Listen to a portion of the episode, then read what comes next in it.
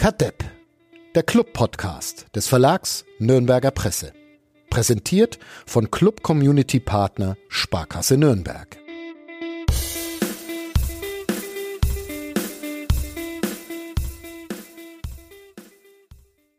Jan Chamara steigt der erste FC Nürnberg ab oder auf, um eine unserer Lieblingseinstiegsfragen mal zu kombinieren? Oder wird es ein ganz furchtbar langweiliges Jahr mit diesem Fußballverein? Ich würde auf diese Frage jetzt erstmal mit weder noch antworten. Ähm, ich glaube, nach der letzten Saison ähm, wären wir alle zufrieden, wenn wir, wenn wir eine ruhige Saison spielen würden. Ja. Und ich glaube, dass das auch durchaus äh, machbar ist für uns. Ja. Habe ich befürchtet, bisschen, dass diese Antwort kommt. Aber wir haben uns wieder keinen Einstieg äh, überlegt in die 195. Ausgabe von Cut Depp, dem Club-Podcast von nordbayern.de. Sebastian Golotze-Gloser ist wieder da aus seinem Bierurlaub. Ich bin wieder da. Ich saß hier gestern schon, da haben wir die 194. Folge aufgenommen. Und Jan Chamara ist da. Ähm, vielen Dank fürs Vorbeischauen. Wird dann heute wahrscheinlich wieder ein bisschen fußballlastig, die Episode, oder? Naja, ich bin ja auch da. Insofern. Ja, genau. Das kriegen wir schon hin, dass es Wir sprechen, möglichst. wir sprechen über, über alles. Heute hätte eigentlich eine Erstklässer, oder heute ist die Erstklässer Aktion des ersten FC Nürnberg gestartet, aber du musstest noch nicht in eine erste Klasse kommen, Jan. Ah, wir duzen hier wieder. Ja, kein ja, Problem. ne? ja. Ähm, ja, doch, ich war heute Morgen bereits äh, an zwei Grundschulen. Ah, okay. Ähm, ja, und habe da die ein oder andere Autogrammkarte oder das ein oder andere Ticket für ein Heimspiel beim ersten, FCN verteilt. Und gingen die weg oder wie ist die Stimmung in so einer Grundschule nach einem 1 zu 5 auf St. Pauli? Ist die besser als in den sozialen Medien oder? Ja, würde ich schon sagen, bei den Kindern auf jeden Fall. Ähm, man hat bei den äh, Lehrern doch schon gemerkt, bei dem einen oder anderen Lehrer, der der es gut mit dem ersten FCN meint, dass der schon ein bisschen enttäuscht war. Ja. Aber es hat kein Kind eine Karte abgelehnt und Nein. sagt den. Das ist nicht vorgekommen. Ja. Ist es nicht so, dass immer, wenn diese Erstklässler dann im Stadion sind, der Club gegen irgendeine Graupenmannschaft 0-1 verliert oder so? So ich glaube, da war es lange Tradition, ja. Ist das so, ja? Ja. ja. Müsst ihr das nicht als Disclaimer dazu sagen? Gegen wen haben wir in letzter Saison da gespielt, wisst ihr das? ich glaube, es war mal gegen Bielefeld, glaube ich, die als. Also es waren immer so, letzte Saison weiß ich es nicht mehr, aber es waren immer so Spiele, wo sich die Verantwortlichen gedacht haben, ja okay, da kommt der Letzte, der seit Wochen nichts mehr gewonnen hat. Jetzt Hat's die der- Kinder ja. kriegen ein 3 zu 0 geschenkt Also zum ich, Einstieg und ich glaube, in einer Saison gab es auch mal einen zweiten Versuch, weil dann wirklich dieses erste Spiel so katastrophal war. Okay. Und da war dann das zweite Spiel wieder genauso. Echt? Ja, also Ja, Ja. gut. vielleicht nehmt ihr das mal auf in eure... Ja, versuchen wir das mal zu Wisst ihr, ändern, die wisst ihr, welches dieses Jahr dann auserwählt ist? Ich glaube, wenn ich es richtig verstanden habe, das Heimspiel gegen Düsseldorf. Oh, okay. Das ist, glaube ich, am 2. Dezember oder so. okay, da ist die Fallhöhe eine ich, andere ja, als ja, äh, ich bin mir nicht zu 100% sicher. ja, aber wenn ein Sondertrikot aufgelegt wird oder die Erstklässler kommen, dann, dann Achtung. Wobei letzte Saison das Sondertrikot gegen Lautern war, oder? Ja, und wie ist das ausgegangen? 3 zu 3. Ja. Ja, bitte was ändern. Äh, was war das für ein Sondertrikot eigentlich? Ich kann mich schon gar nicht mehr erinnern. War das das mit... Was war denn das nochmal? Ja, zu viele, Ja, dafür sind wir auch bekannt hier für unsere zu viele Sondertrikots. wandelnde Archive sind wir. Ich versuch's gerade zu googeln, aber das wird jetzt ähm, wahrscheinlich nicht klappen.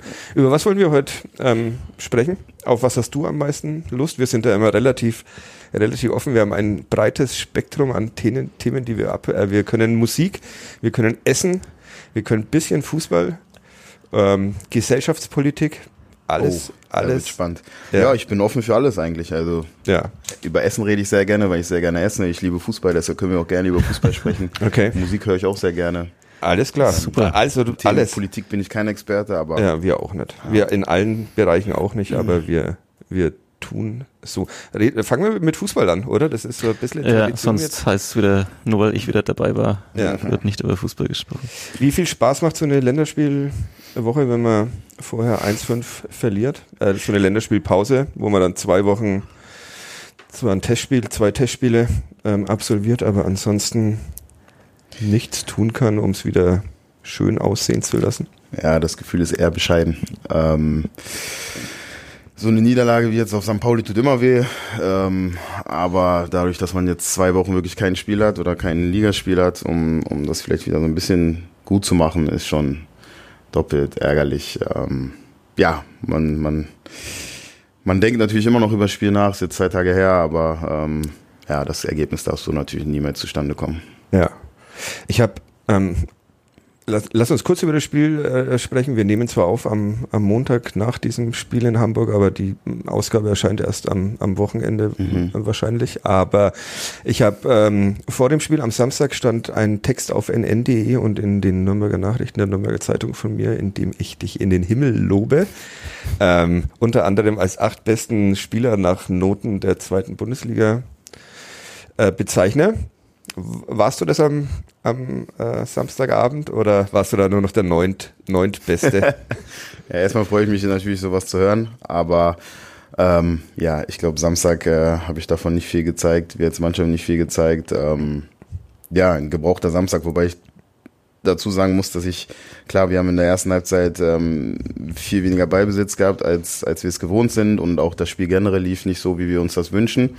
Ähm, aber ich hatte, als wir in der Halbzeit saßen, ein gar nicht so schlechtes Gefühl. Ich fand 1-1 war für uns vollkommen okay.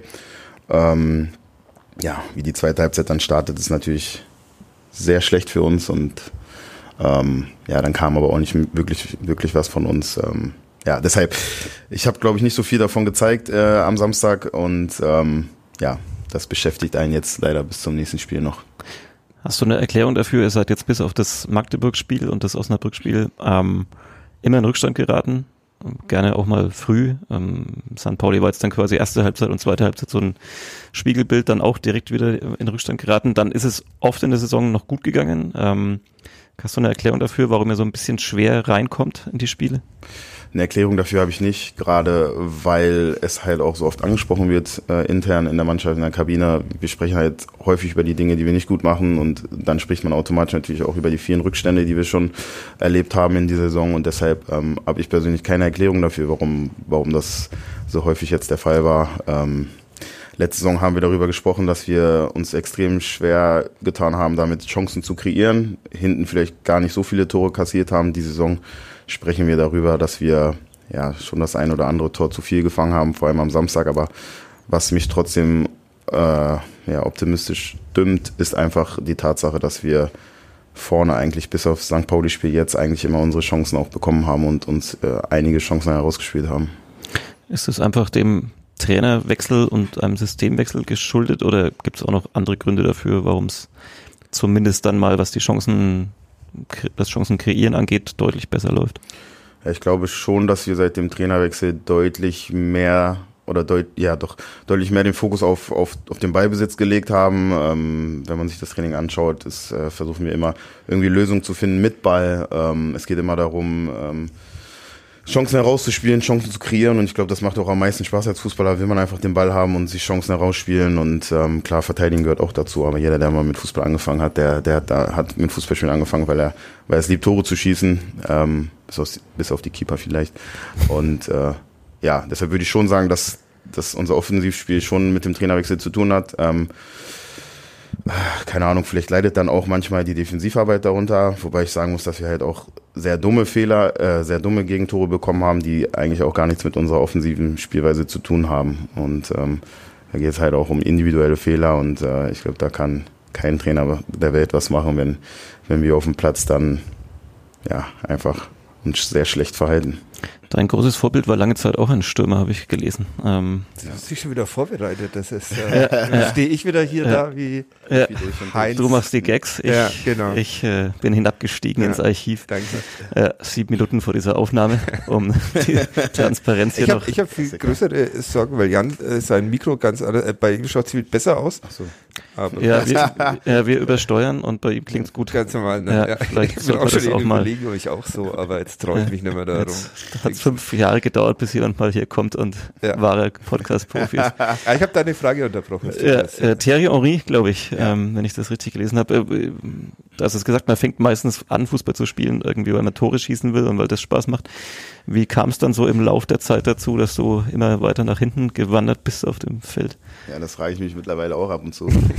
ähm, ja, Thierry Henry war mein absolutes Vorbild damals. Ähm, es gab leider nicht so häufig die Möglichkeit, ihn damals live spielen zu sehen, dadurch, dass er in England gespielt hat, dann spielt er in Spanien und ähm, ja, aber ich habe mir, ich glaube, ich kenne jedes Video auf YouTube äh, von ihm auswendig. Ich, ich kenne jedes Tor, glaube ich, von ihm. Ich habe mir, keine Ahnung, wie oft am Tag seine Videos angeguckt, seine Tore versucht ähm, dann nachzuspielen ähm, auf dem Bolzplatz. Also er, er, war der, er war der Grund dafür, dass ich den Fußball so geliebt habe oder liebe.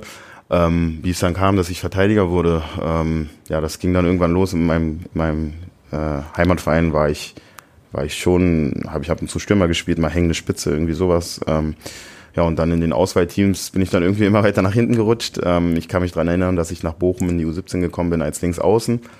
Ähm, dann, hat, dann war unser rechter Verteidiger bei irgendeinem Spiel gelb oder rot gesperrt, ich kann mich nicht mehr dran erinnern. War auf jeden Fall gesperrt so dass der Trainer mich dann einfach hinten rechts aufgestellt hat und seitdem bin ich da nicht mehr von weggekommen von dieser Position. Dann habe ich in der A-Jugend sogar ein paar Spiele als Innenverteidiger gemacht und ähm, ja, so hat sich das dann auch erledigt. Ich habe beim ersten Spiel in meinem Leben habe ich sechs Tore erzielt und im, zwei Spiele später war ich Abwehrspieler, also Kann manchmal so viel gehen. dazu. Allerdings ja? auf anderem Niveau, wie ich dazu sagen soll. Jetzt gar nichts mehr. ne? Das schönste Tor von Thierry Henry und wenn du alle Tore gesehen hast, Ähm, ich muss glaube, für Arsenal Und ging ein. Handspiel voraus, aus. das ist noch die Ah. entscheidende Frage. ja, das Handspiel hat so ein bisschen was kaputt gemacht. Also nicht bei mir, aber bei vielen anderen äh, Fußballfans. Ähm, kann ich auch gut verstehen, aber ähm, kommen wir zu den schönen Dingen von Auri oder von, Ah, ja, sprecht über Toren. dieses irland Ja, vor der WM Ja. oder vor Ja. der EM, ich weiß nicht Ja. mehr ganz genau.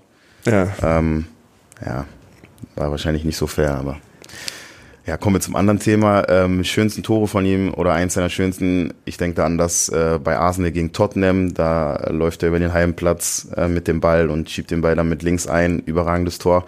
Und dann hat er noch ähm, in seinen allerersten oder in seinen ersten Jahren bei Arsenal, da hat er noch ziemlich lange Haare, glaube ich, ähm, hat er einen Ball-Volley genommen und hinten reingelegt. Ähm, ja, ich glaube, das waren das waren schon sehr, sehr schöne Tore von ihm. Und dein schönstes?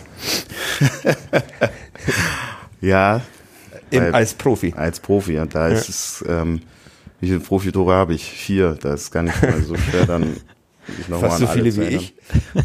Ist das so, ja? Ja, ja null, vier. Nicht so der große, große Unterschied für Ja, ich hatte eine Zeit lang auch ähm, Angst davor, dass ich der, der nächste Diekmeyer werde, weil eine Zeit lang ähm, Die Angst hat jeder. hat man ja immer darüber gesprochen, dass Diekmeyer nie ein Tor macht, aber mittlerweile hat er auch schon das eine oder andere gemacht. Ich kann mich noch Ja. dran, dran erinnern. Damals äh, gegen uns, äh, als ich noch beim HSV war, hat er sogar ein ganz, ganz wichtiges Tor für sie und gegen uns gemacht. Äh, damit war dann der Aufstieg mal wieder futsch. Ja. Ähm, aber ja, mein schönstes Tor war, ich würde sagen, im DFB-Pokal mit dem HSV gegen Braunschweig. Ähm, ja, war ganz, ganz cooler Sololauf und dann noch am Tor vorbeigegangen. Und dann mit der Hand drüber gestreichelt. über die, du hast jetzt gerade, äh, du hast gerade gesagt, äh, du kannst dir äh, das und das nicht erklären mit dem, mit dem Blick auf, auf das St. Pauli-Spiel. ist es äh, für mich sehr beruhigend, dass auch Fußballprofis, die sich jetzt seit, seit wann bist du in NLZ? Seit 15 Jahren, vielleicht 14 Ich Jahren oder so, 28, ja, seit 15, 14, 14 Ja. Jahren ungefähr. Fußball dann doch auch nicht immer erklären können? Ist das, ist es so, dass es, dass dieser Ja. Sport auch für die, die ihn auf professionellem Niveau betreiben, manchmal noch ein, ein Rätsel bleibt und ist? Oder zeigt einem der Trainer dann das Video und plötzlich ist alles sehr erklärbar. Ja, oftmals ist es so. Ähm, wir hatten jetzt aber noch keine Videoanalyse nach dem Spiel. Ähm, das werden wir wahrscheinlich morgen machen. Ähm, ja, manchmal ist es so, man hat keine Erklärung dafür, wie Spiele laufen. Jetzt am Samstag muss man halt aber auch dazu sagen, dass der Gegner schon stärker war als wir. Das war schon eine, äh, wir sind da auf eine Mannschaft getroffen, die uns einfach gezeigt hat, dass sie besser ist als wir. Und ähm, ja, wie der Fußball dann halt so ist, dann verliert man halt auch mal so ein Spiel gegen so eine Mannschaft. Aber wie ich es eben schon gesagt habe, das Ergebnis darf so natürlich niemals zustande kommen und ähm, ist einfach zu hoch. Mit 1-3 hätte der wahrscheinlich einigermaßen noch leben können, aber das hinten raus war dann. Ja, ja, absolut. Also ein 1-3 ist auch kein schönes Ergebnis, aber so ein 1-5 ist schon. Ja. Man hat dich relativ äh, selten diesmal gesehen im defensiven Mittelfeld. Du rückst da ja immer ein. War diesmal, glaube ich, eine, eine Viertelstunde, zehn Minuten lang so und dann nicht mehr, weil der Trainer hat dann nach dem Spiel gesagt, das lag am, am fehlenden Zutrauen. Ist es dann so, dass man auf dem Platz bemerkt, wenn ich da jetzt wieder mich ins Zentrum bewege, dann ist, ist rechts die Hölle los oder, oder was, was war da so das? Ja, es lag vor allem auch daran, dass ich das Gefühl hatte, dass wir Ja, also wir hatten einfach so wenig, so wenig äh, Ballbesitz. Also wir hatten den Ball halt nicht so Ja. oft und Hat sich nicht gelohnt, da ja, das klingt jetzt auch komisch, aber Ja. ähm, ja, ich, ich hatte zwischendurch das Gefühl, es ist besser, wenn ich versuche, die Breite zu halten und unserem Mittelfeld vielleicht mehr Platz im Zentrum zu geben. Ähm, ja, vielleicht war es falsch, vielleicht hätte ich häufiger reinkommen müssen. Ähm, wir haben es auch so trainiert, dass ich häufiger reinkomme. Ich hatte dann ab und zu im Spiel das Gefühl, dass es vielleicht besser wäre, wenn ich die Breite halte und dass wir versuchen, über, über Außen zu kommen, weil sie im Zentrum schon sehr präsent waren und sehr stark und ähm, auch sehr, sehr beisicher und ähm, bei, bei Gewinnen dann auch schnell auf die Außen gekommen sind. Und ähm, ja, ich hatte jetzt auch ein bisschen den Fokus darauf, dass mein Gegenspieler gar nicht so schlecht ist und die letzten Spiele schon sehr, sehr gut gespielt hat. Und deshalb, vielleicht bin ich deshalb auch häufiger draußen geblieben, um dann auch bei, bei Verlust ähm, nicht so weit weg von ihm zu sein. Ähm, ja, vielleicht habe ich da auch ein bisschen zu sehr ans Defensive gedacht, als wie in den letzten Spielen ans, ans, an, an unser offensives Spiel. Ja. Wie analysierst du so ein Fußballspiel? Bist du jemand, der sich sehr mit der Materie auseinandersetzt? Es gibt inzwischen sehr viele Daten, die zur Verfügung stehen. Es gibt äh, Taktik- und Systemexpertinnen. Ähm, wie, wie, machst du das? Oder gehst du raus und spielst Fußball und dann wieder rein und ähm, was anderes machen? Also vor Spielen versuche ich einfach rauszugehen und Fußball zu spielen. Klar, wir haben eine Taktikbesprechung und ähm, das, was uns damit an die Hand gegeben wird, das, das habe ich natürlich im Kopf ähm, und versuche da unseren Plan umzusetzen. Aber ähm, mehr versuche ich da im, im, im, vor so einem Spiel mich nicht mit, mit irgendwelchen Sachen zu beschäftigen, weil für mich einfach jedes Fußballspiel auch ein Stück weit, man weiß nie, was passiert. Ähm, man kann über vieles sprechen im Vorhinein, aber dann sind die Situationen, ja, das passiert alles so schnell und man muss für sich dann die richtige Entscheidung im Spiel treffen und deshalb versuche ich mir vor Spielen gar nicht so viele Gedanken darüber zu machen. Nach Spielen ist es so, dass unser Videoanalyst, ähm, der Mauro uns, äh, der schickt jedem, genau, der schickt jedem Spieler von uns äh, die Szenen und auch die Daten noch so im Spiel, äh, was Laufleistung angeht, Zweikampfquote, Passquote ähm, und äh, ja, dann äh, schaue ich mir die Szenen an, gehe die Daten durch und ähm, gucke, was ich gut gemacht habe, was ich nicht gut, so gut gemacht habe und dann versuche ich das im nächsten Spiel besser zu machen. Ich muss sagen, Pauli habe ich mich bisher nicht getraut anzuschauen, die Szenen. Ja, bisher in der bisherigen Saison waren die Daten ja super, oder? Also diesen Text, den ich da geschrieben habe, der basierte ja gerade auf solchen, solchen Daten, die zeigen, dass du in dieser Saison, glaube ich, so von äh, mit Blick darauf deine beste Saison im, im, im Profifußball spielst. Ja, ja. ja, cool, freue ich mich natürlich, das zu hören. Ja. Ähm, aber ja, wir haben ja letzte, letzte Woche auch das Interview gehabt und äh, Ja. das, äh, ja, ich will nicht sagen, ist gefährlich, aber ich weiß halt, wie der Fußball ist, dann wird geschrieben, okay, gute Spiele gemacht und es kann halt auch so schnell immer in die andere Richtung Ja, gehen. mach ich dann deshalb, in zwei Wochen. also ich ich ähm, melde schon mal den Interviewtermin an, warum das alles so scheiße ist. Warum ist der erste F10 jetzt so scheiße? ja. Ja, es ist halt der Fußball. Ähm, Ja. Heute so, morgen so. Ähm, dadurch, dass ich auch schon ein bisschen länger mit dabei bin, weiß ich halt auch, wie das ist. Und deshalb ähm, freue ich mich natürlich dann auch über sowas, aber ich versuche das alles auch richtig einzuordnen und deshalb ähm, habe ich auch gar nichts dagegen, wenn, wenn wir einfach mal Erfolge einfach so feiern können. ja. Du sagst ja schon, du bist jetzt schon ein bisschen dabei in dieser zweiten Liga, hast ganz unterschiedliche Trainer gehabt, unterschiedliche Vereine. Ah, das ist super. Ich weiß vor allem, welche unterschiedlichen Trainer das ist. Ja, da- habe ich auch nicht selber recherchiert, sondern wurde mir zugeschickt. Aber Ja, großartig. Da müssen wir auch noch drauf kommen. Aber bevor wir auf die Trainer, auf die unterschiedlichen kommen, ähm, was würdest du denn sagen nach all den Jahren jetzt so, wir haben jetzt viel über Taktik geredet und, und Systemänderungen jetzt auch im Vergleich zur vergangenen Saison. Ähm, was ist das Entscheidende, warum so eine Mannschaft dann erfolgreich ist? Klar, Qualität erstmal muss natürlich da sein, logisch, aber was macht es dann nochmal aus? Also wenn du jetzt zum Beispiel St. Pauli anguckst, ähm, würde ich jetzt erstmal drauf gucken, jetzt nicht sagen, dass die jetzt von der Qualität her auf dem Papier wahnsinnig besser sind als, als ihr, sondern die haben halt letzte Saison dann auch irgendwie Trainer gewechselt, hatten dann einen wahnsinnigen Lauf.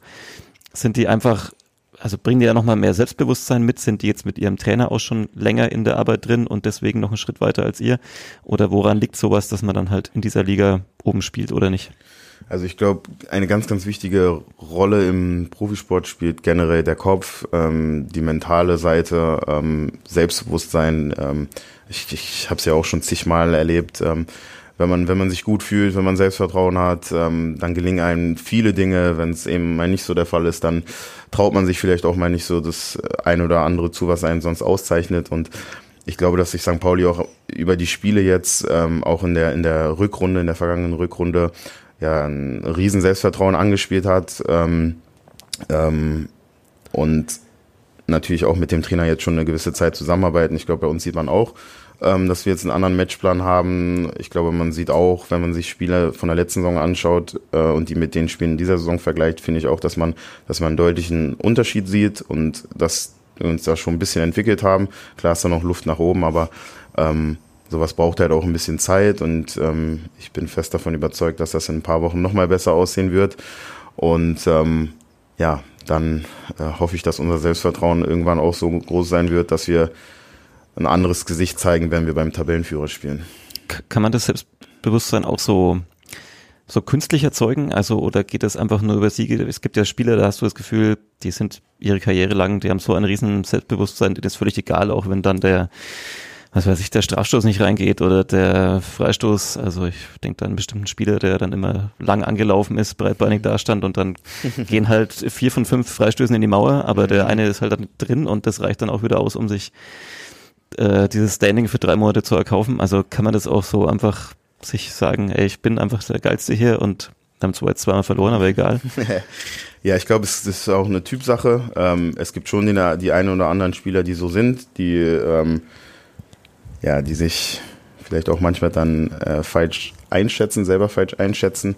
Aber ähm, ich glaube, der, größte, der Großteil der Spieler, der kann sich schon gut selber einschätzen und ähm, ich glaube, dass man dann auch äh, gar nichts überspielen kann. Also ich weiß nicht, wenn, wenn man gut drauf ist, wenn man selbst voller Selbstvertrauen ist, dann, äh, dann, ich glaube, das ist auch spürbar für alle drumherum. Und wenn, wenn man dann halt, also ich persönlich spüre dann auch, ähm, wenn Spieler einfach sich gerade nicht so sicher sind, äh, dann eher den, den Sicherheitsbeispielen, den Ball langschlagen oder wieder zurück zum Torwart spielen. Ich, ich finde, das, das spürt man ganz extrem bei Spielern. Vielleicht, wenn man selber mit denen auf dem Feld ist, noch mal mehr. Ähm, und ich glaube, da irgendwas künstlich erzeugen zu können, ähm, ist schwierig. Ich glaube, das versucht auch schon der eine oder andere. Aber ich finde, dass man das dann auch schnell merkt.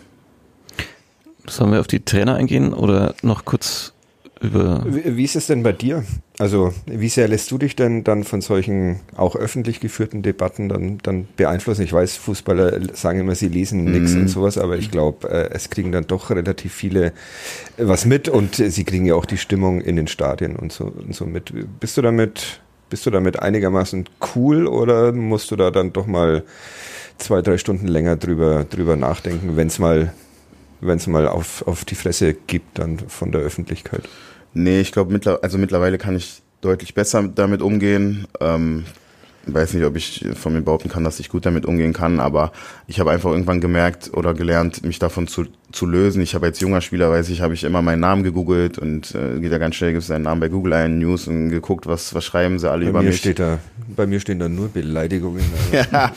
aber nur drei und beim Fußballspieler sind es wahrscheinlich Deutlich 3000. Mehr. Genau, ja. dann gibt's noch die, die Nachrichten bei in den sozialen Netzwerken und ähm, irgendwann habe ich mich davon lösen können. Deshalb habe ich mich auch bei Instagram gelöscht, weil ich mir einfach irgendwann gedacht habe, okay, ob, ob, dem, ob die Leute mich jetzt beleidigen, ob die jetzt schreiben, ich bin blinder, ich kann gar nichts, oder ob sie jetzt schreiben, ich bin der Beste.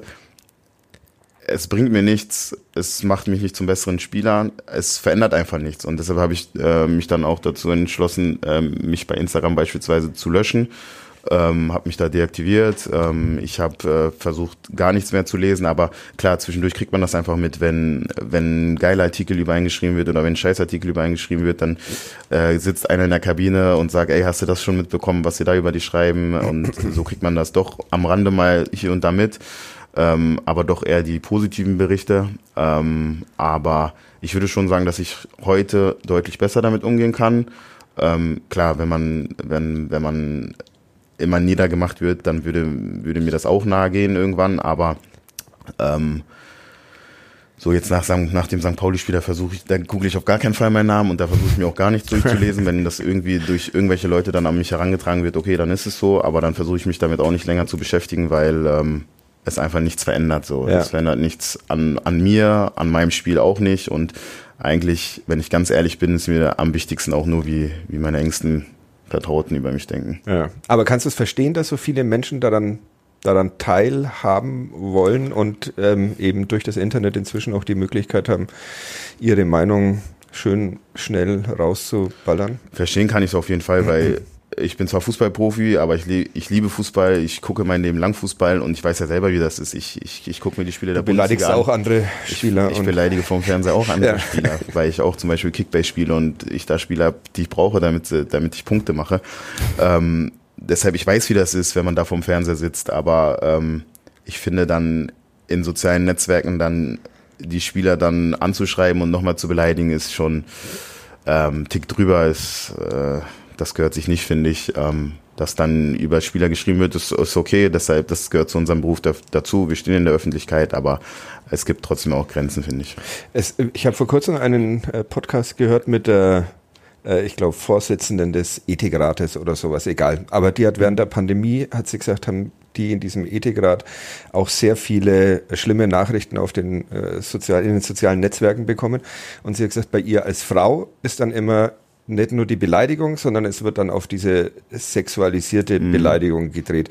Ist es bei dir dann als, als, als Person of Color sozusagen, dass du nicht wie Christian Matenja beschimpft wird, der halt einfach ein weißer, weißer Mann ist, sondern dass du dann auch noch diese rassistische Komponente abbekommst? Gab es auf jeden Fall auch schon in, äh, in meinen äh, Nachrichtenanfragen. Ähm, und äh, ja, ich habe Kumpels, die haben noch ganz, ganz andere Nachrichten bekommen als ich ähm, äh, wegen ihrer Hautfarbe, aber ich habe damit auch schon Erfahrung gemacht und äh, da war dann auch bei mir irgendwann, dass ich mir gedacht habe, okay, wozu, wozu, wozu auf Instagram sein? Ähm, Ja. Wozu den Menschen da die Möglichkeit geben, mich zu beleidigen. Wenn mir einer was sagen möchte, kann er zum Training kommen, kann er mit mir sprechen, aber Wenn es öffentlich ist, aber. Komischerweise, komischerweise kam da noch niemand auf mich zu und hat mir Dinge gesagt, die mir geschrieben wurden. Ja. Wie, ja.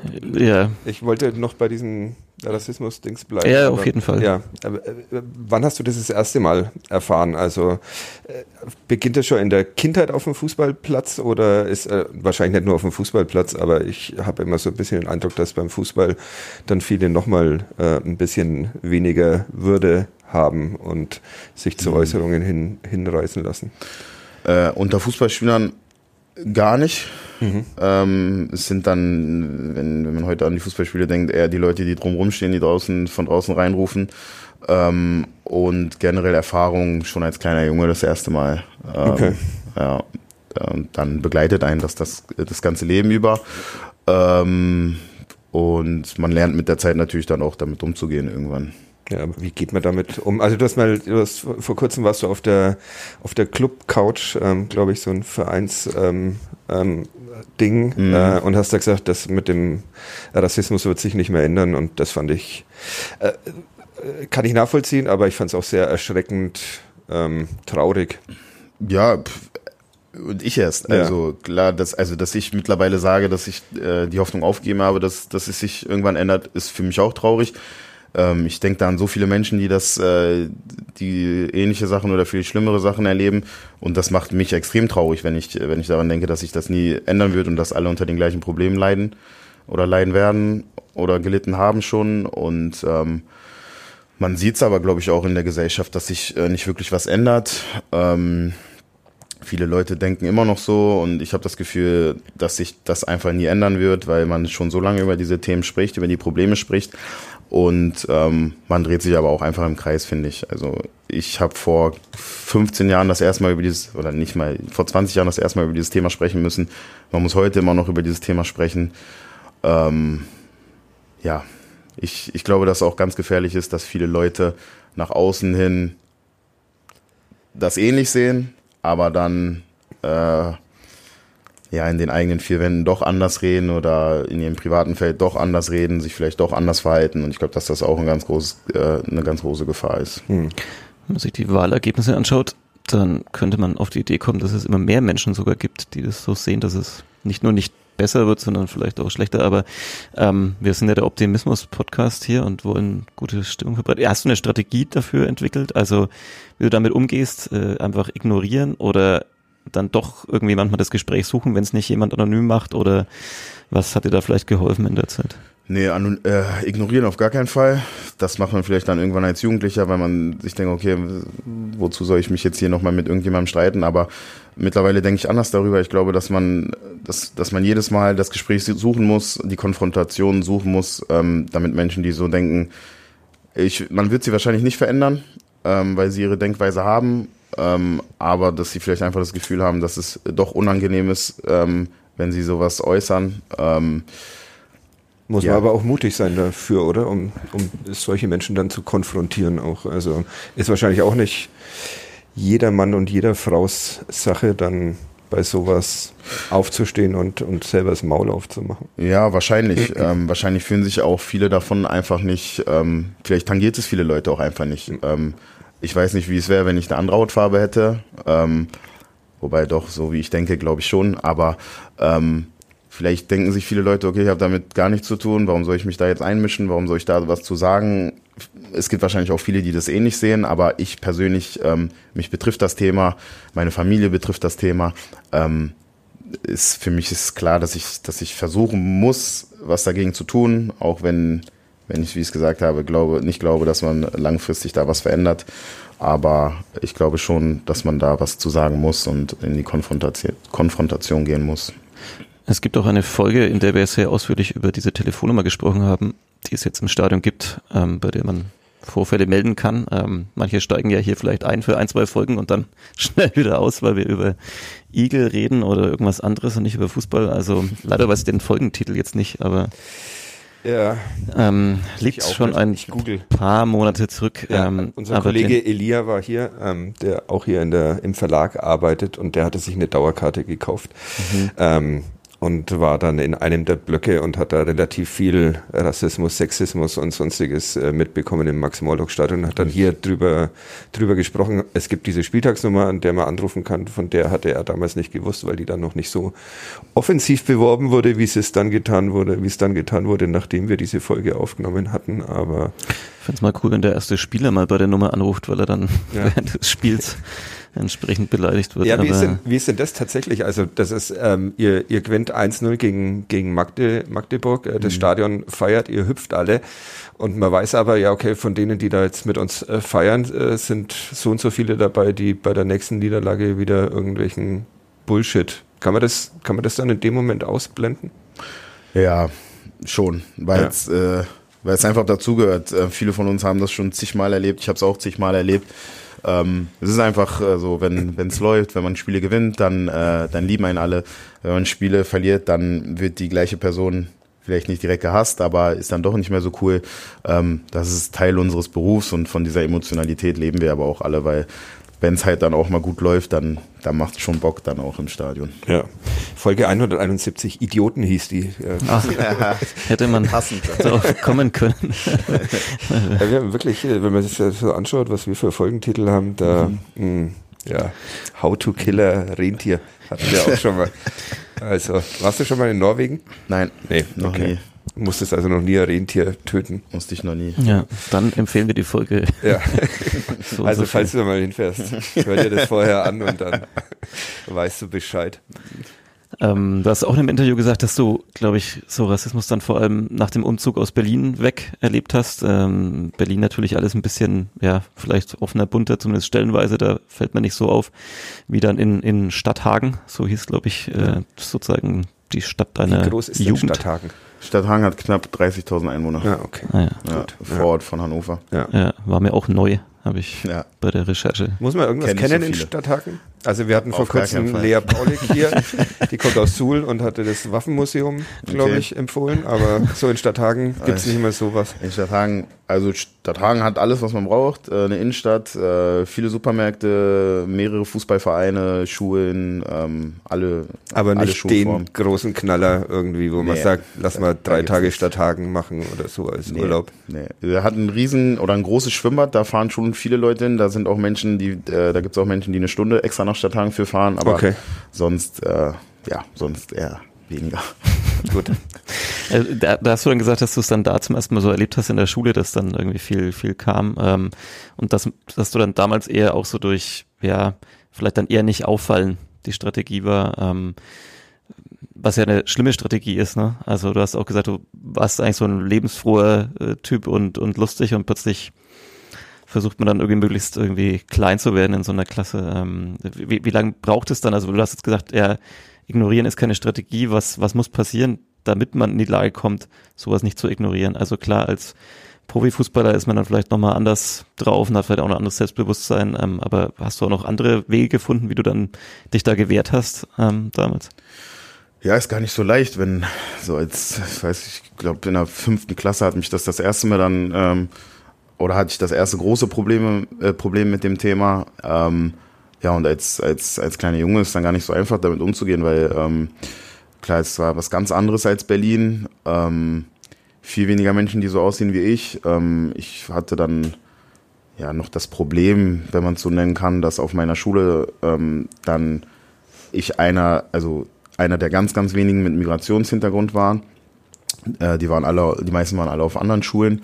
Und ähm, ja, dann, dann hat man schon irgendwann gemerkt, okay, du bist hier schon einer der wenigen, der anders aussieht. Ähm, hat es dann noch ein paar türkische Mitschüler, aber auch nicht viele davon und äh, hat es dann auch das Gefühl, dass, äh, dass die große Masse der Schüler auf der Schule ähm, eine Zeit lang nur das Gesprächsthema hatte, dass ich etwas anders aussehe und dann kann ich mich noch an eine prägende äh, Zeit erinnern, da war eine, Konfronta äh, eine Konfirmationsfahrt und da kamen sie alle zurück von und äh, hatten dann, haben dann die ganze Zeit ein Lied ge gesungen äh, mit dem N-Wort auch. Und ähm, ja, das war so die schlimmste Erfahrung, die ich zu meiner Schulzeit gemacht habe. Und was man dagegen machen kann, mein Papa war ein Riesenrückhalt für mich. Ähm, ähm, der war ganz, ganz wichtig zu der Zeit für mich. Ähm, aber ich glaube, die, die den größten Einfluss dann nehmen können, sind dann wirklich die Lehrer, ähm, wenn sie das mitkriegen, dass sie da einfach intervenieren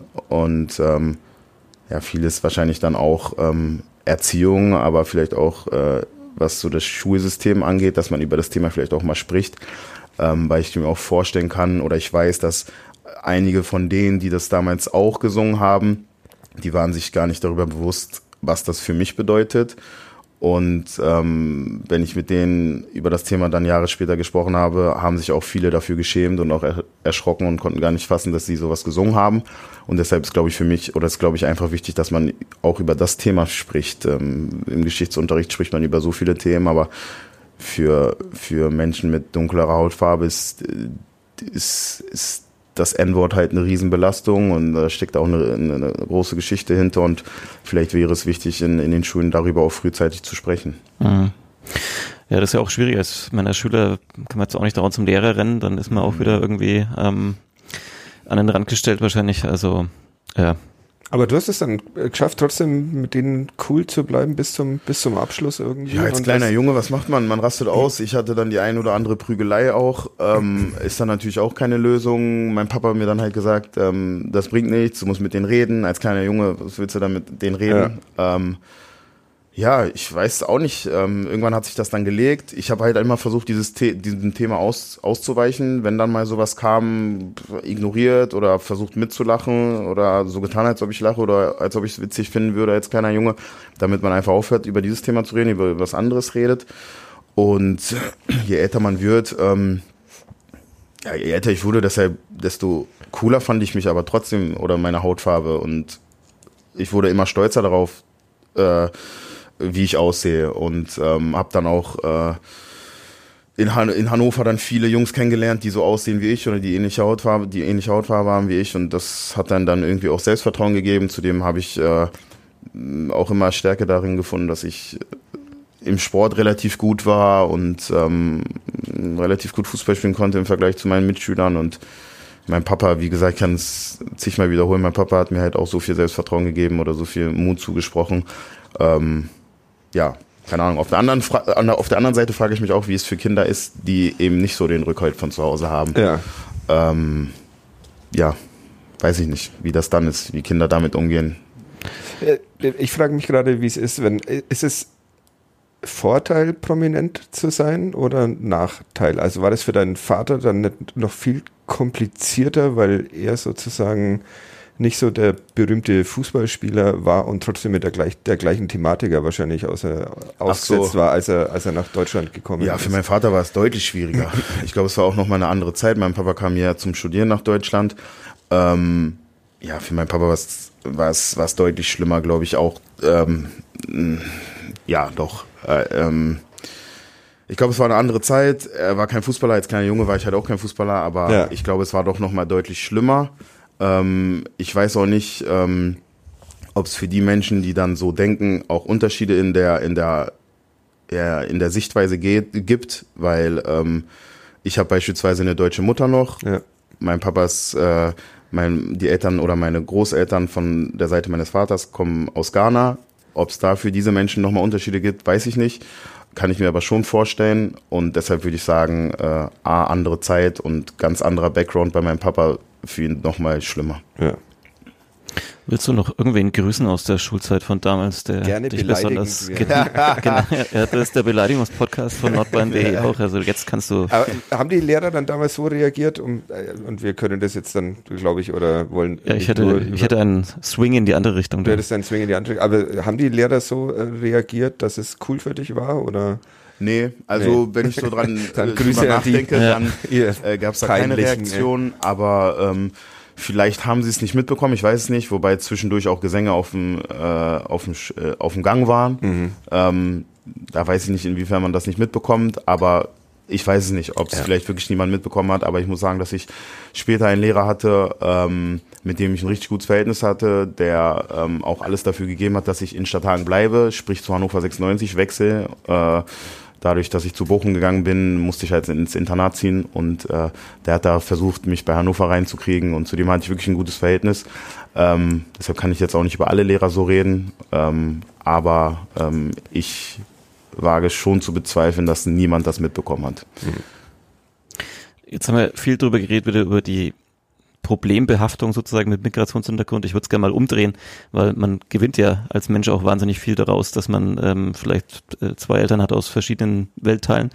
Ähm, du hast in dem Interview auch ein bisschen drüber gesprochen, dass es dann ja so im Internat dann ein bisschen schwierig war, hast nicht mehr so von zu Hause, nicht mehr das, das Essen und äh, die Musik, die ihr gehört habt. Ähm, in Hamburg war das dann ein bisschen anders, weil da ist es wieder ja ein bisschen, äh, ein bisschen bunter und so weiter. Ähm, wie, wie ist es in Nürnberg? Hast du schon Restaurants gefunden, die äh, ein bisschen vom Essen her was transportieren können aus der bei deinen Wurzeln? Ähm, nee, das leider noch Aus nicht. Stadthagen oder? Ja, da gibt's einige Restaurants, die wahrscheinlich.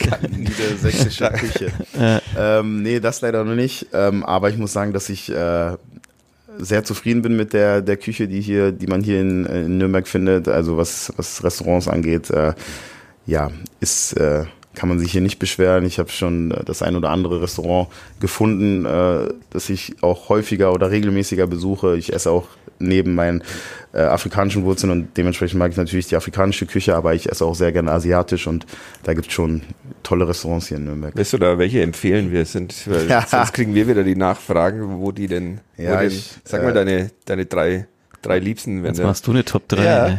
Was Ja, meine passiert? Top 3 sind Monkey Ramen, äh, äh, ähm, japanische Rahmensuppe. Ähm, Takumi Ramen finde ich auch super. Mhm. Ähm, da gibt's immer die, die Diskussion bei uns, äh, welcher Laden besser ist. Ich, äh, ich persönlich bin eher Fan von Takumi, aber ich finde Monkey auch sehr gut. Und ähm, Haru. Haru Haru. Ja. Auch sehr gut. Okay. Mhm. Ja. Kein Cordon Bleu dabei.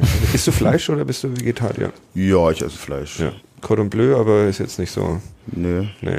sagt mir auch gar nichts. Ist das ein Restaurant hier? Bitte?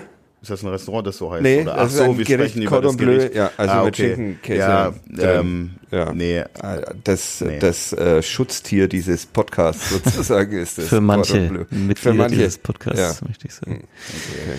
Ja, tatsächlich so afrikanische Restaurants fallen mir in Nürnberg auch nicht viel ein. Wir haben hier direkt vor dem Verlag vor der Tür ein äthiopisches Restaurant. Mhm. Aber ansonsten sonst nicht, ne? Ja, Schwierig. Schwierig. Und in dem Interview kam auch vor ähm, afrikanische Musik, die dann früher oft äh, zu Hause lief und die dann ja vielleicht erstmal nicht mehr so lief im Internat, aber Mhm. dann irgendwann, ich meine, inzwischen kann man über Spotify ja quasi fast Ja. alles hören oder übers Internet. Ähm, Mhm.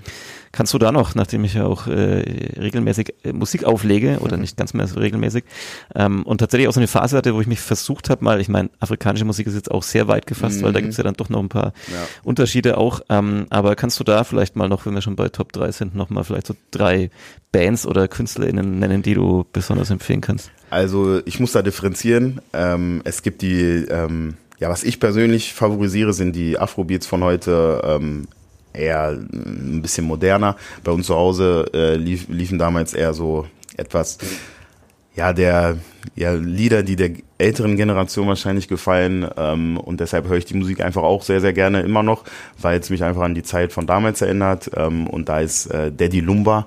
Ähm, ich glaube, alle oder die Menschen, die über 30, über 40 sind, in Ghana leben, kennen alle Daddy Lumba, glaube ich. Ähm, ja, höre ich sehr, sehr gerne, war auch der Lieblingssänger meines, meines Papas. Ähm, wenn ich an, an, an Musik denke, die ich favorisiere, ähm, neben Daddy Lumba würde ich da noch Burner Boy nennen, ähm, den ich sehr gerne höre, oder Oma Lay und ähm, als dritten würde ich, würde ich bei Daddy Lumba bleiben. Mhm, mhm. Sehr gut. Ja. An Anspieltipps für alle, die jetzt äh, zuhören. Zuhören, ja. Äh, nicht für dich, Fadi. Äh, Fadi spielt gerne äh, Musik ab im Podcast, was äh, rechtlich etwas schwierig ist. interessant, ob sie gibt's auf Spotify wahrscheinlich alles zu finden. Ist es, äh, sprichst du, äh, also also in Ghana spricht man, also die Amtssprache ist Englisch. Es, dann gibt es irgendwie Nord-Süd geteilt. Irgendwie ja, dann gibt es noch Sprachen. eine Sprache, so oberflächlich. Die, ja. die, spricht man in Ghana komplett. Okay. also jeder kann Twi in Ghana.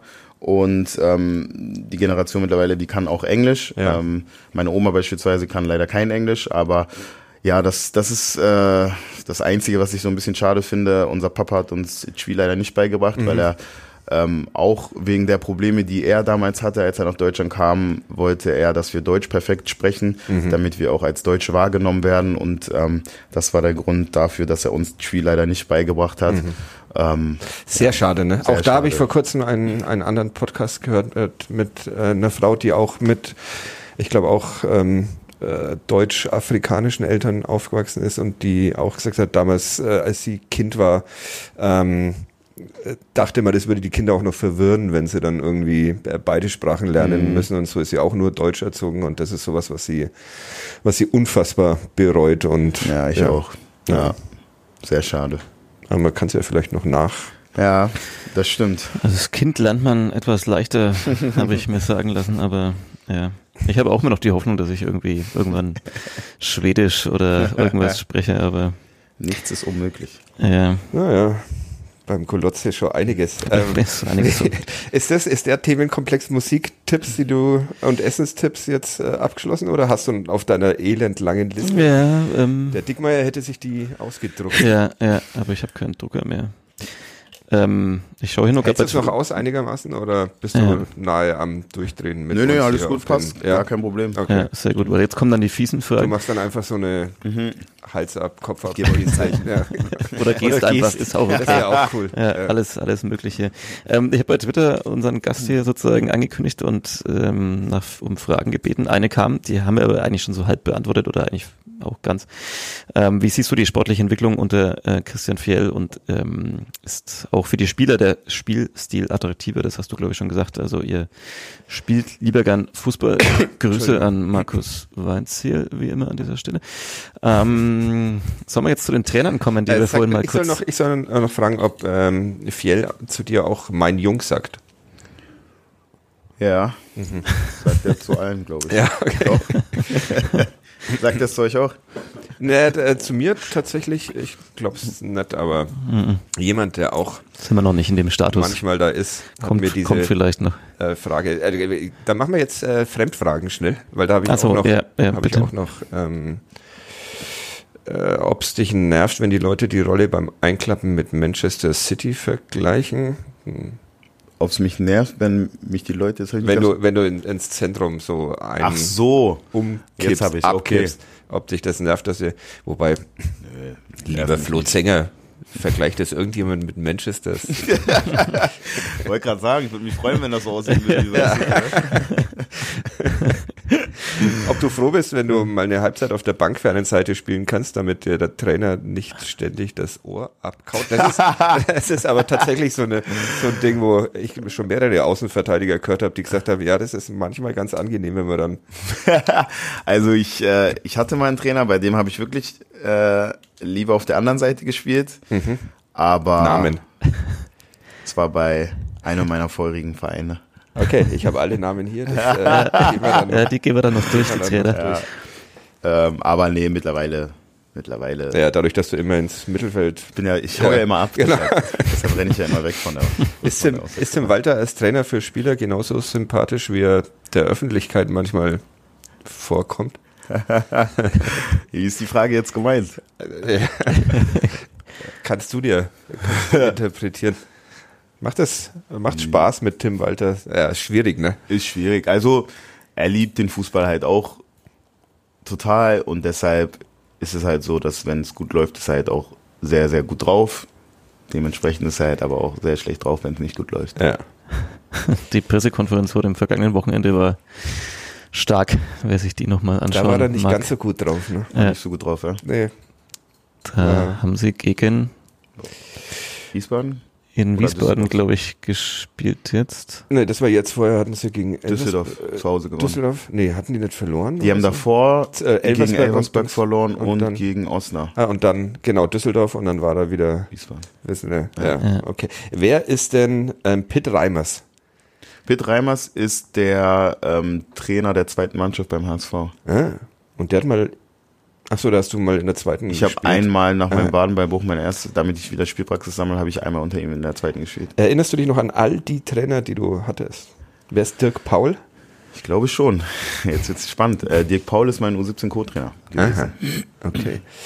Ähm, okay, wir gehen sie nicht alle durch, weil du dich anscheinend wirklich an alle, auch an Iraklis Metaxas. Ja, Trainer der zweiten Mannschaft. Ich glaube, ich kriege alle zusammen. Wahnsinn. Das war okay, dann probieren wir Äh, jetzt machst du da jetzt ein Quiz draus? Oder? Aber es ist, äh, es sind äh, coole Trainer. ja, zum Beispiel dabei. äh, Peter Neuruhr Ja, in, ich wusste, in, dass das kommt.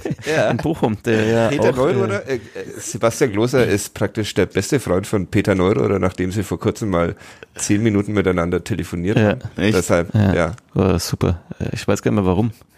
Letzte Saison, Aber es waren nur zwei Spiele unter Peter Neurohrer, sehe ich da gerade. Ja, leider war ich äh, Verletzt. zu Beginn meiner Profikarriere war ich äh, eigentlich durchgehend verletzt. Es war sogar so schlimm, dass zwischendurch schon überlegt wurde, ob ich nicht doch was anderes machen soll. Okay. Und dementsprechend habe ich leider nur zwei Spiele unter ihm machen dürfen können. Ähm, ja, ich glaube, wenn ich fit gewesen wäre, hätte ich, so wie er mit mir umgegangen ist und gesprochen hat, hätte ich sehr, sehr viele Spiele unter ihm gemacht. Was hättest du denn gemacht, wenn du nicht Fußballprofi? Zu dem Zeitpunkt wollte ich zur Polizei gehen damals, weil Okay. ich auch einen Kumpel hatte, der bei der Polizei war und ähm, ich fand es total spannend. Äh, die andere Überlegung wäre gewesen, äh, zu studieren. Okay. Und was würdest du jetzt machen? Wenn immer noch Polizei oder? Nee, ich glaube, wenn ich jetzt mit dem Wissen, das ich heute habe und mit dem, was ich erlebt habe, wäre ich an die Uni gegangen. Lass mal einfach mal so stehen. ähm, ja, Peter Neuruhr ist irgendwie äh, fast ein bisschen schade, weil der, weil der durch, also so als TV-Experte und als Kultfigur im Fußball inzwischen so, man erinnert sich überhaupt nicht mehr dran, wie der als Trainer eigentlich war. Mhm. Jetzt, äh, nur zwei Spiele, aber du hast ihn erlebt. Also wie, wie war der, wie war der so und ist der, war er, war er so, wie ihn alle von außen wahrnehmen oder doch ganz anders? Nein, er war zu 100 Prozent so, wie er von außen wahrgenommen wird. ähm, ich kann mich noch ganz genau daran erinnern, ich war 17 Jahre alt, ähm, ich war, ich stand kurz vor meinen Abi-Prüfungen und ähm, der VfB Bochum stand damals kurz vorm Abstieg in die dritte Liga. Ich glaube, es waren noch sechs, sechs Spiele in der Rückrunde. Das war das Jahr, die Saison 2012, 13, meine ich. Und ähm, ja, der Baum, der Baum brannte in Bochum und dann kam Peter Neurohrer und ähm, Auf vorher- der Harley. auf der Harley. Vorher war wirklich so, alles war scheiße in Bochum und total schlechte Stimmung und jeder hat sich Sorgen gemacht davor, dass der VfL Bochum absteigt. Dann kam Peter Neururer und ich kann mich äh, genau erinnern, er hat mich, ähm, ich glaube, einen Tag später hochgezogen zu den Profis. Ähm, am Wochenende haben wir gespielt in Cottbus.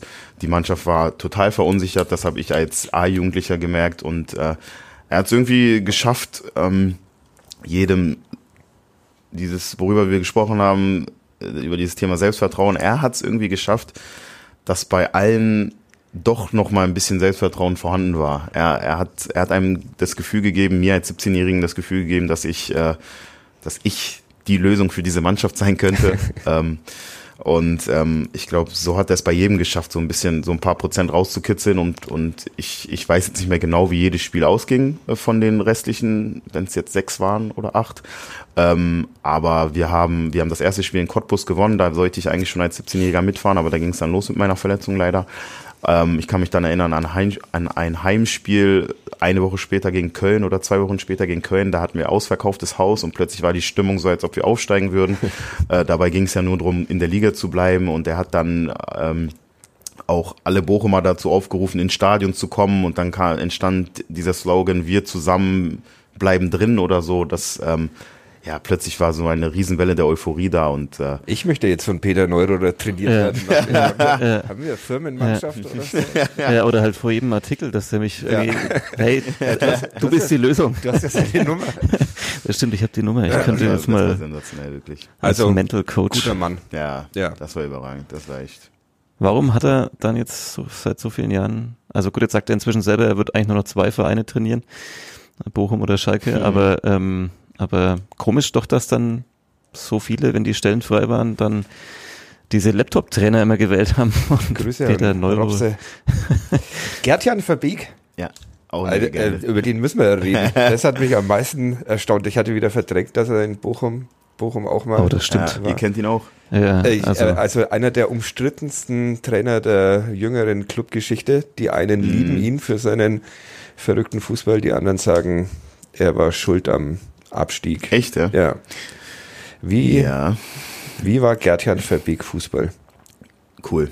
Ja. Hat Bock gemacht. Ja. War, ähm, ja, doch, war, war richtig gut. Ich fand's, für uns war es passend. Wir haben äh, Mann gegen Mann gepresst, wir sind voll draufgegangen, aggressives Spiel gegen den Ball und mit dem Ball, ähm, ja, Ballbesitz, Fußball gespielt, wollte sich Torchancen herausspielen, war mutig. Ähm, was man als Spieler auch so cool fand an ihm war, ihm war alles scheißegal. Also ihm war wirklich alles scheißegal, ihm war scheißegal. Das war hier in Nürnberg auch so. Und das fanden nicht alle cool. Aber Ja, das kann ich mir vorstellen. Und ich kann mir auch, oder ich weiß ja auch, dass der Umgang mit ihm gar nicht so leicht ist, aber ähm, wie er sich dann ab und zu auch vor uns gestellt hat und gegen andere, das war schon, das war schon beeindruckend. Und, uns. Ja. es gab ja auch diese legendäre PK von ihm damals in Bochum, ähm, wo er über, über so Die Bildzeitung. ja, Ja, geschimpft Grüße. hat. Ja, ich habe das auch völlig verdrängt, dass Gertjan Verbeek Ja, dann siehste? Bochum trainiert. hat. Ich Das dachte, dass er nämlich Gedächtnis-Podcast von Ja, ja, ich dachte, dass, dass er dann damals sein, sein Haus im Wald irgendwie Ja, gebaut hat, als er hat er hier gemacht. war und dann wäre er seitdem dort, aber nee, er hat er doch. Er war in Bochum, ja. Ja, er hat mir damals dann auch viel Vertrauen geschenkt. Nach meiner langen Verletzung mit 21 hat er mich dann 24 Spiele, glaube ich. ja, ich, spielen lassen Ja. und äh, ja, war, war eine gute Zeit mit ihm. Dann war es so, dass wir mit ihm in die Sommervorbereitung gestartet sind, dann auch im Trainingslager mit ihm waren und dann kommen wir aus dem Trainingslager zurück und am nächsten Morgen haben wir die Nachricht in der Gruppe, Gerd Feldweg ist nicht mehr euer Trainer. War, Warum eigentlich? Weiß, nicht. niemand. Weiß nicht, da muss, An euch lag's nicht. Ihr habt ihn nicht rausge... Nee, Nee. Okay. da muss was Hat er sich verabschiedet noch oder geht er dann Hat einfach er in sein? Waldhäuschen und Ja, nee, er kam nochmal in die Kabine, hat sich verabschiedet, hat gesagt, dass er die Entscheidung nicht nachvollziehen kann, glaube ich, und ist dann gegangen. ja, okay. Noch irgendjemanden beleidigt oder? nee, das hat er nicht gemacht. Nee. Nicht. Okay. ja, also guter Trainer. Dann können wir das jetzt hier Ja, mal festhalten. als Trainer top, ja, würde ich sagen. Ja. Wir machen ja hier Mehrheitsentscheidungen, deshalb ähm, Ja, 3 3-0. 3-0 für Ja. Beek. Kann Ja. überhaupt nichts. Tim Walter hatten wir schon. Ähm, Dieter Hecking. Jetzt wird's gefährlich. ja, Dieter Hecking ähm, hatte ich ein Jahr in Hamburg, habe ich davon aber leider gar nicht so lange erlebt, weil ich, halt- weil ich mich in der Saison schwer verletzt habe, habe mir das Wadenbein gebrochen und war sechs, sieben Monate raus, sechs Monate, nee, doch sechs Monate raus. Er redet schon relativ häufig davon, weil er daneben stand und Mhm. sagt, das war Ja, schrecklich. Das war, das war wirklich schrecklich. Ja. Ähm, ja, das war, das war nicht so schön. Ähm, ich glaube auch gar nicht so schön für alle, die drumherum standen, weil man sowas doch eher selten sieht. Hm. Ja. Denken wir da dann Karriereende oder? Denkt man da ans Karriereende? Ich muss sagen, meine ersten Gedanken waren lustigerweise, wir hatten äh, zu Beginn der, See, äh, der, der Vorbereitung einen Laktattest, da waren meine Laktatwerte schlecht. Und ich glaube, eine Woche oder ein paar Tage vor dieser Verletzung hatte ich einen super Laktatwert. Und ich weiß, mein erster Gedanke war, scheiße, jetzt habe ich so viel Gas gegeben für meinen guten Laktatwert und der wird jetzt erstmal wieder schlecht sein. Guter, guter erster Gedanke. Äh, Denke ich auch. Jeden Montag erinnern. denke ich an meinen Laktatwert. Aber danach war schon, ähm, ja, war schon, also ich habe mir gedacht, okay, ich werde jetzt operiert und dann wird schon doch wieder alles gut. Aber während der Reha habe ich dann schon zwischendurch gedacht, boah, das ist schon ein sehr, sehr weiter Weg. Dann äh, war der Operateur zwischendurch auch gar nicht so zufrieden. Dann äh, hinten raus war er super zufrieden, aber zwischendurch war er dann nicht so zufrieden. Ähm, ich kann mich erinnern, einen Tag nach der OP kam er auch rein und sagte, ich solle meine Zehen bewegen. Das konnte ich noch nicht. Und dann hat er gesagt, dass es, äh, dass es dann nichts mehr wird mit dem Fußball. Da hat man dann Ah, natürlich schon dran zu knabbern. Fast so ein guter Motivator wie Peter Neururer. Ja, hat er gut gemacht. Aber die OP hat er, das hat er überragend gemacht und ähm, im Laufe der Reha habe ich dann gemerkt, ach, das, das, das wird auf jeden Fall was und da habe ich auch gar nicht mehr drüber nachgedacht, ob es was wird oder nicht, sondern stand für mich klar, ich, ich komme wieder auf den Fußballplatz zurück. Die Frage ist nur wann. Dass es länger dauern wird, ist dann halt nervig, aber war dann auch okay für mich und heute ist alles gut. Ja. Dieter Hecking war die Frage, oder? Mhm. Das haben wir jetzt schön. Ach so, ja, da war was. Ähm, ja, Dieter Hecking, ähm, großer Trainer, ähm, kam dann in die zweite Liga, war für mich damals sehr überraschend, war ja dann vorher, vor, davor in der Saison beim Borussia Mönchengladbach, kam dann im selben Sommer wie ich zum HSV. War schon so ein Ausrufezeichen für mich, dass, dass so ein Trainer zum HSV kommt und ich war mir sicher, dass wir zusammen unser großes Ziel erreichen, aufzusteigen. Hat dann leider nicht geklappt. Äh, dann mal die Frage jetzt beantworten, vielleicht für jemanden, der, warum steigt Warum denn der steigt HSV, der HSV HSV nie auf? mehr, nie mehr in die erste Liga auf? Nie mehr, weiß ich nicht, aber ähm, das ist auch eine dieser Fragen, auf die ich absolut keine Antwort habe, weil wenn ich auf meine drei Jahre HSV zurückblicke, wir hatten, glaube ich, immer, wenn nicht sogar die stärkste Mannschaft, aber wir gehörten immer zu den stärksten Mannschaften, wenn man sich die Spiele anschaut. Warum das dann am Ende nie funktioniert hat und warum die Lag an den Rückrunde Trainern so dann offenbar. Also, dann, die das Trainer ist meine Interpretation. Nein, ich weiß es nicht. Also es, es war ja auch verrückt, dass immer die oder fast immer die Rückrunde überragend war. Wir waren Herbstmeister, wir haben gedacht, dieses Jahr schaffen wir es auf jeden Fall. Dann ging in der Rückrunde fast gar nichts mehr. Dann wurde immer gesagt, okay, wir können mit dem Druck nicht umgehen. Ich habe keine Erklärung dafür. Ähm, eine kleine oder was da auch so ein bisschen mit reinspielt, ist vielleicht auch, dass gegen den HSV einfach alle immer übermotiviert sind und äh, es war ja immer so das Gefühl, jetzt spielt Real Madrid gegen so, also was von den Zuschauern so herangetragen wurde, jetzt spielt hier Real Madrid gegen gegen Nürnberg. Ja, Ähm, schneide ich raus. ja, ich, es war auf jeden Fall immer so, als ob hier das berühmte Duell David gegen Goliath Ja. ähm, und ja, stimmt, wenn ich sage Real Madrid. Jetzt ist schon, schneide ich doch nicht raus. Aber, ähm, Da sind die Leute nicht cool. Die sind hier andere Sachen gewöhnt, die ja, wir ihnen. genau, wir haben den ersten FC Nürnberg schon schlimmer beleidigt. Nein, ähm, ja, es, das, das macht es dann natürlich auch schwieriger, weil für die Gegner immer das Spiel des Jahres vor, zu, vor allem zu Hause war, also unser Auswärtsspiel bei den, gegnerischen, bei den Gegnern. Aber warum das nie gereicht hat, ich habe keine Erklärung dafür. Ich habe wirklich gedacht, dass sie es letztes Jahr schaffen. Ich habe aber auch die drei Hatten Jahre sie doch, oder? Haben die nicht schon, hatten die nicht so diese für Aufstiegsfeier? ein paar Sekunden ja, genau. ja. Liegt es am, liegt es am nervösen Umfeld in Hamburg, dass man wiederum auch in Nürnberg immer wieder ähm, beschreibt, dass es das gäbe, dass alle dann halt sofort auch unruhig werden, wenn dann mal ein Spiel in Wiesbaden oder so unentschieden ausgeht und ähm, dann geht's dahin so ungefähr. Ähm, ich glaube schon, dass es anders ist, bei Traditionsvereinen zu spielen, als jetzt bei beispielsweise Heidenheim, die es in, im letzten Jahr geschafft haben. Grüße. ähm, ja, vielleicht ist es in Phasen, in denen es nicht so gut läuft, dann doch von Vorteil gewesen, beispielsweise, dass die Spieler von Heidenheim in Ruhe dann weitermachen konnten und äh, in Hamburg dann direkt wieder alle draufgehauen haben. Ich habe noch Fremdfragen, Noch die Fremdfragen? reinkommen. Ich, Ja. Wir hätten statt Hagen gegen Real Madrid sagen sollen. Oh ja, das das ist mir auf die besser. Schnelle nicht Ja, einfallen. bin Wir ich auch nicht drauf ja, gekommen. Ich habe jetzt auch überlegt, welchen Verein ich nenne und dann habe ich gedacht, sind alle wenn ich, jetzt, beleidigt. wenn ich jetzt, Ja, egal Sa- welchen Verein ich jetzt Sandhausen nenne, wird hier gern genommen. Also ja, daran habe ich auch gedacht, ja. aber dann sind sie in Sandhausen sauer und ich habe gedacht, Ja, okay, bisher hat ich sich noch niemand Ja, beschwert. unsere Okay. Quote dort ist relativ gering. Ähm, wie gefällt dir deine neue, sogar so neu ist sie ja gar nicht, aber deine neue Rolle im Spielaufbau, fragt der Hüb. Gefällt mir sehr gut. Ähm, macht sehr viel Spaß, ähm, ins Zentrum zu kommen und äh, ja, ich freue mich darüber, dass wir das jetzt so machen, dass die Außenverteidiger bei uns jetzt ins Zentrum kommen dürfen.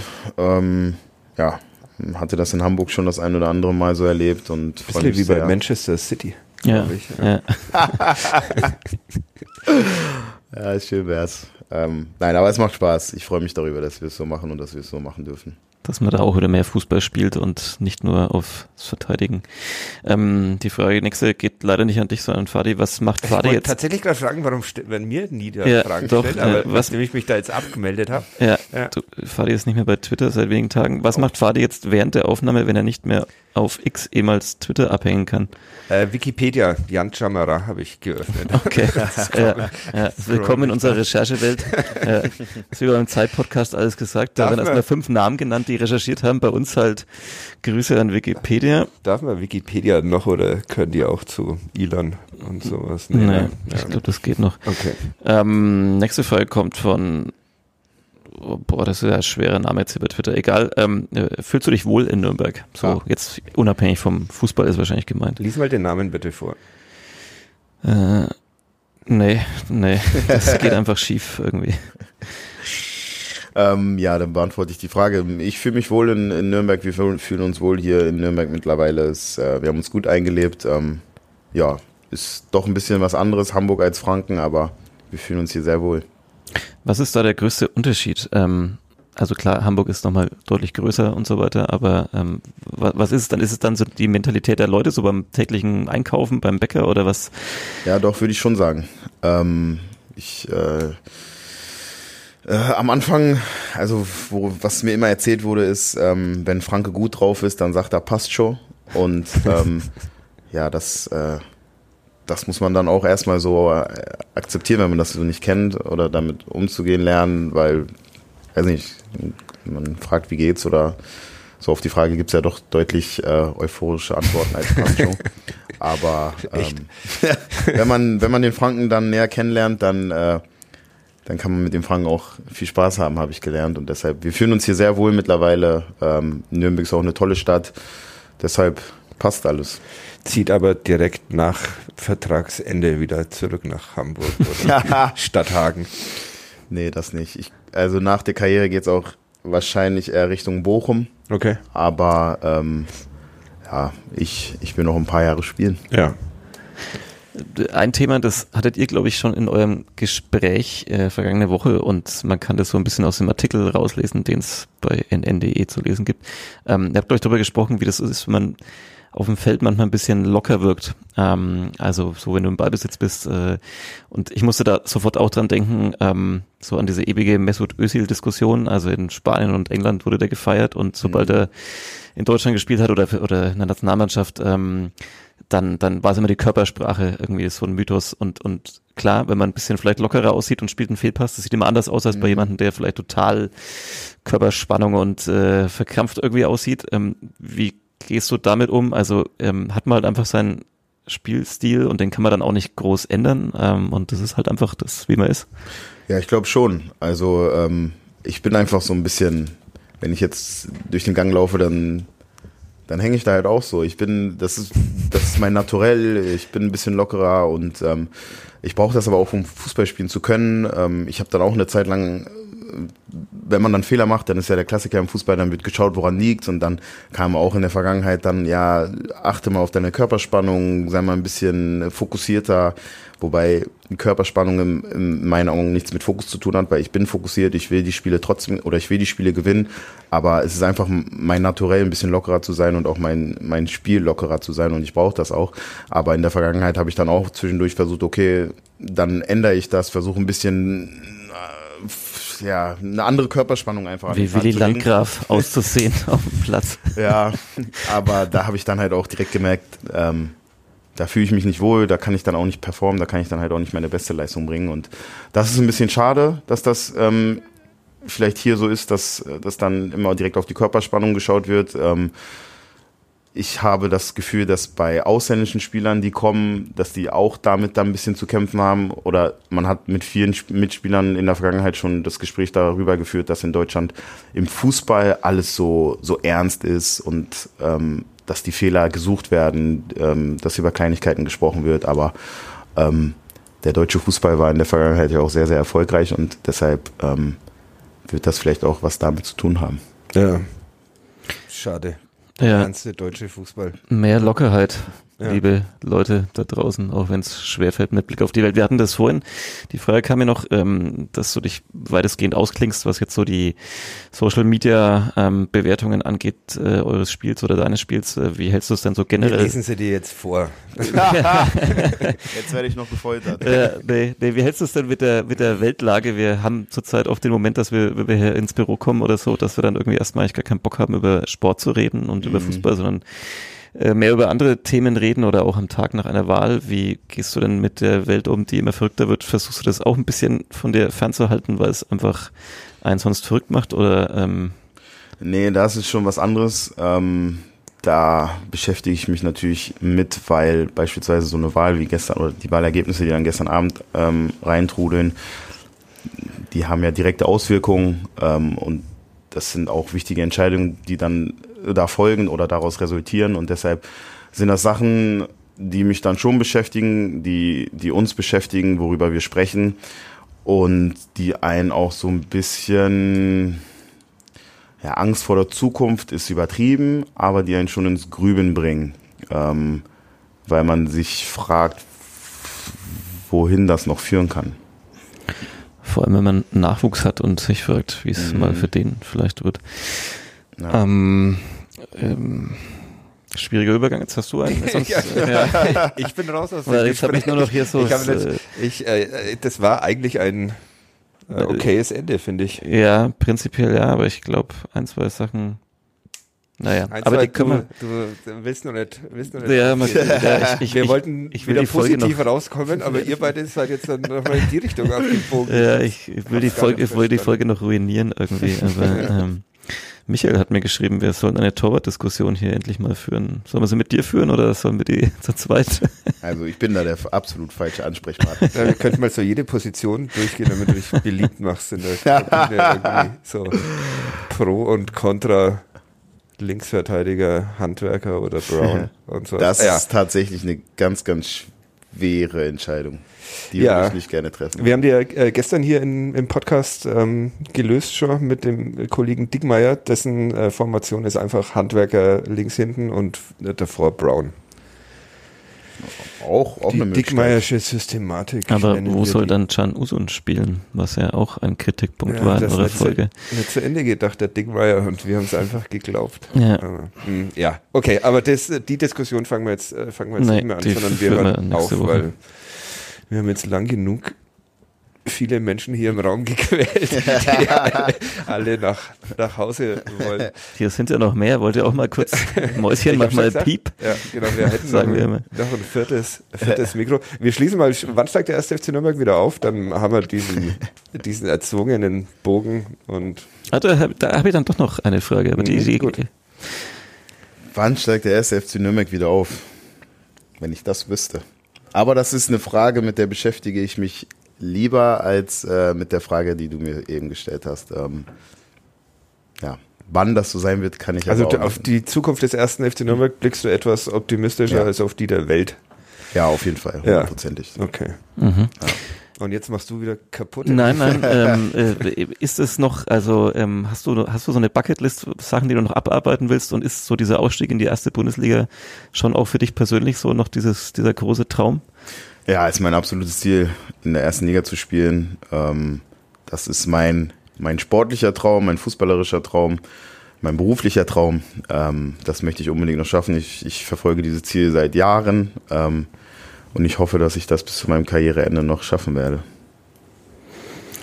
Dann jetzt halte ich jetzt auch die Klappe. Cool damit. Ja. Aber ja. wenn es nicht die erste deutsche Bundesliga ist, ich bin offen für alle ersten Ligen. Ah, okay. Oder für Gut. viele. Ja, meldet euch bei uns auf, auf äh, Saudi-Arabien. Wer Darüber habe ich jetzt noch nicht nachgedacht. Ähm, aber ja, weiß ich jetzt nicht. Schwierig. Schon ein bisschen weiter weg. Ja. Hm, ja, erste Liga mit Aber erstmal erste deutsche Liga ist mein absolutes Ziel und dann. Und wenn nicht zweite Liga ist ja eigentlich auch schon cool. Ja, als kleiner Junge hätte ich zweite Liga sofort sofort genommen. Würde ich auch, ja. ja. Trainiert Gertjan Verbig eigentlich noch irgendwo? Ich glaube nicht. Echt? Ich glaube nicht. Ich glaube, er war vor ein paar Jahren noch irgendwie Sportdirektor bei irgendeinem Zweitligisten in Holland, aber ich glaube, Ich google das, Das noch schnell. mittlerweile Weil nicht mehr, oder? Er war eine Zeit lang irgendwie zuletzt war er als Cheftrainer des australischen A-League. Franchises Adelaide United tätig. Ja, aber auch schon in seit- Australien, stimmt, stimmt. Wie hat er denn das dann mit seinem Haus im Wald kombiniert? Also das ist ja. Gute Frage. Jetzt- die äh, erklären wir, die beantworten wir heute. Haben wir einen Gerch für diese Folge eigentlich? Nee, tatsächlich Okay. habe Hm. ich mir den mal Naja. Vielen Dank fürs Vorbeischauen. Es Danke, war dass ich sehr da sein schön. durfte. Vielen cool. Dank auch dir fürs Vorbeischauen. Gerne. Ich wohne ja hier Ja. fast. Wir sehen uns nächste Woche, übernächste Woche wieder nach dem, was ist es, Heimspiel gegen Hertha. Hertha. Ja, Oha. Heimsieg gegen Hertha. Ja, Kündigen den- wir ja hier sehr schön gesagt. an. Das zweite Saisontor von Jan Chamara. Dann, Auch schön gesagt. dann sind schon fünf Profitore Ja. und es wird langsam eng für uns, das irgendwie wieder einzu. Das wird knapp. Ja. Gut, in diesem Sinne, vielen Dank. Ciao. Danke. Tschüss. Ciao.